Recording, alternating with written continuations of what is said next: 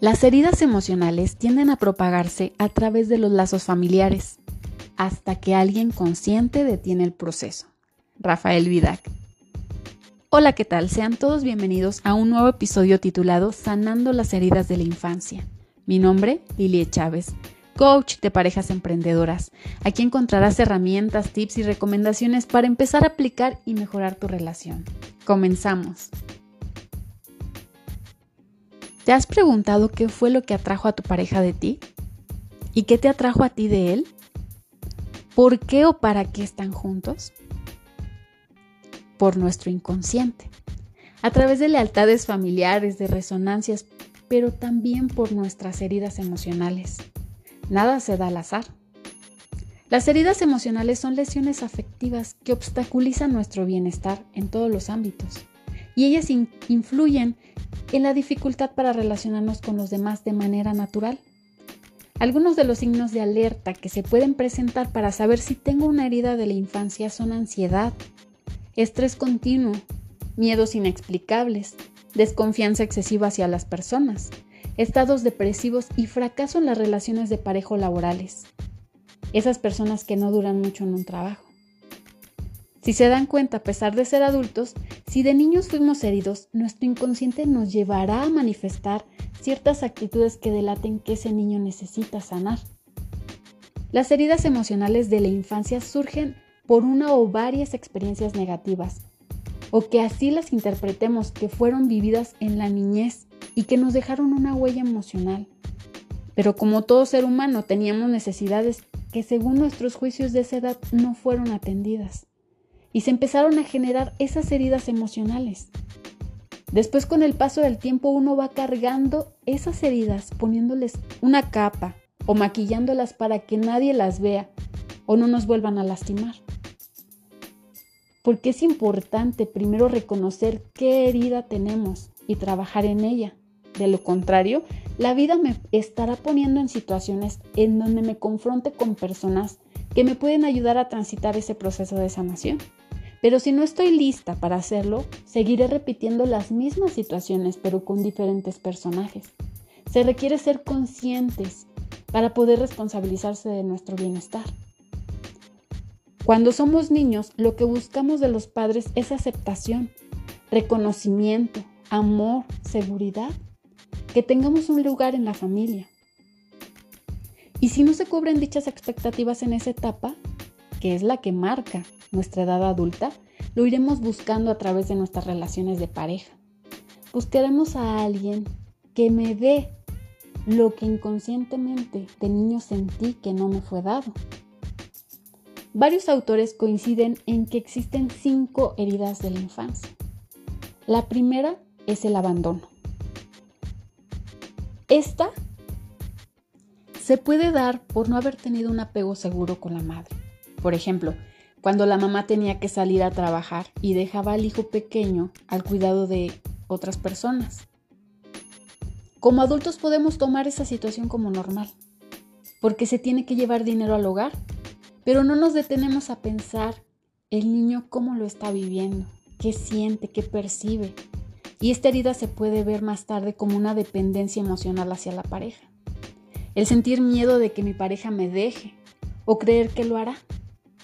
Esta herida se puede evitar si tenemos una buena comunicación con nuestros hijos y si la madre tiene que ir a trabajar, decirle a su hijo que va a regresar, que tiene que ir al trabajo, que tiene que ir a hacer compras y así generará confianza en el niño. Y en la pareja trabajar con afirmaciones que nos generen confianza, reconocer cuando los pensamientos surgen desde ese niño herido y no desde el adulto consciente. La segunda es el rechazo. Tiene su origen con experiencias de no aceptación por parte de nuestros padres. Y esto puede ser desde el vientre de la madre, cuando el embarazo no es esperado o cuando se deseaba tener un niño y nace una niña. O en el caso de ser el hermano mayor y no lo dejan convivir con su hermano pequeño, puede generar pensamientos de autodesprecio. Y en la etapa adulta atraer a personas que lo rechacen para poder sanar esa herida.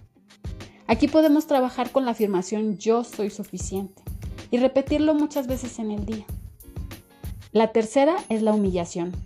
Aparece cuando el niño siente que sus padres lo desaprueban o critican. Por ejemplo, cuando el niño está jugando con amigos o familiares y los papás lo exhiben de algo que para él es muy privado, como burlarse de que aún duerma en la cama de sus padres y ya tenga más de cuatro años. Al exponer al niño, él se siente ridiculizado. Para sanar esta herida se puede respetar los espacios del otro, no hacer comparaciones y mostrar aceptación primero hacia nosotros. La cuarta es la traición. Puede surgir cuando no se cumple una promesa. Los niños son muy sinceros, en su mundo no existen las mentiras, hasta que lo ven de las personas más cercanas.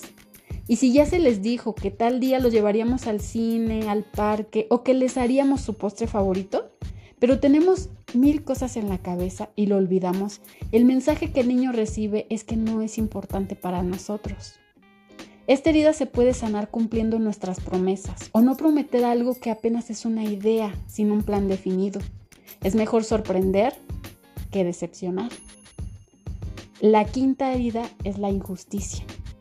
Se origina cuando los papás no son parejos con los hijos, son más permisivos con unos y más exigentes con otros. De niños todo observamos y si vemos que hay reglas en casa que no se cumplen de la misma forma, va generando sentimientos de ineficiencia y la sensación de injusticia. Y la forma de sanar esta herida es trabajar la rigidez mental, la flexibilidad ante las situaciones que se viven, la tolerancia y la confianza con los demás.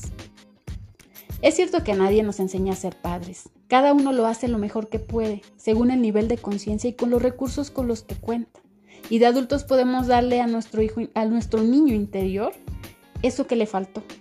Nosotros podemos crear una conexión con nuestro niño.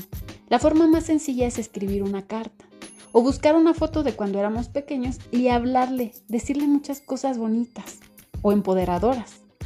También podemos ponernos frente al espejo y empezar a hablarnos, hablarle a ese niño interior. Todas estas heridas siguen en nuestro cerebro inconsciente y para el inconsciente no existe el tiempo, es atemporal. Así que no importa si ya pasó mucho tiempo, cuando realicemos estos pequeños ejercicios, pondremos a trabajar el inconsciente para cambiar esas interpretaciones de la infancia.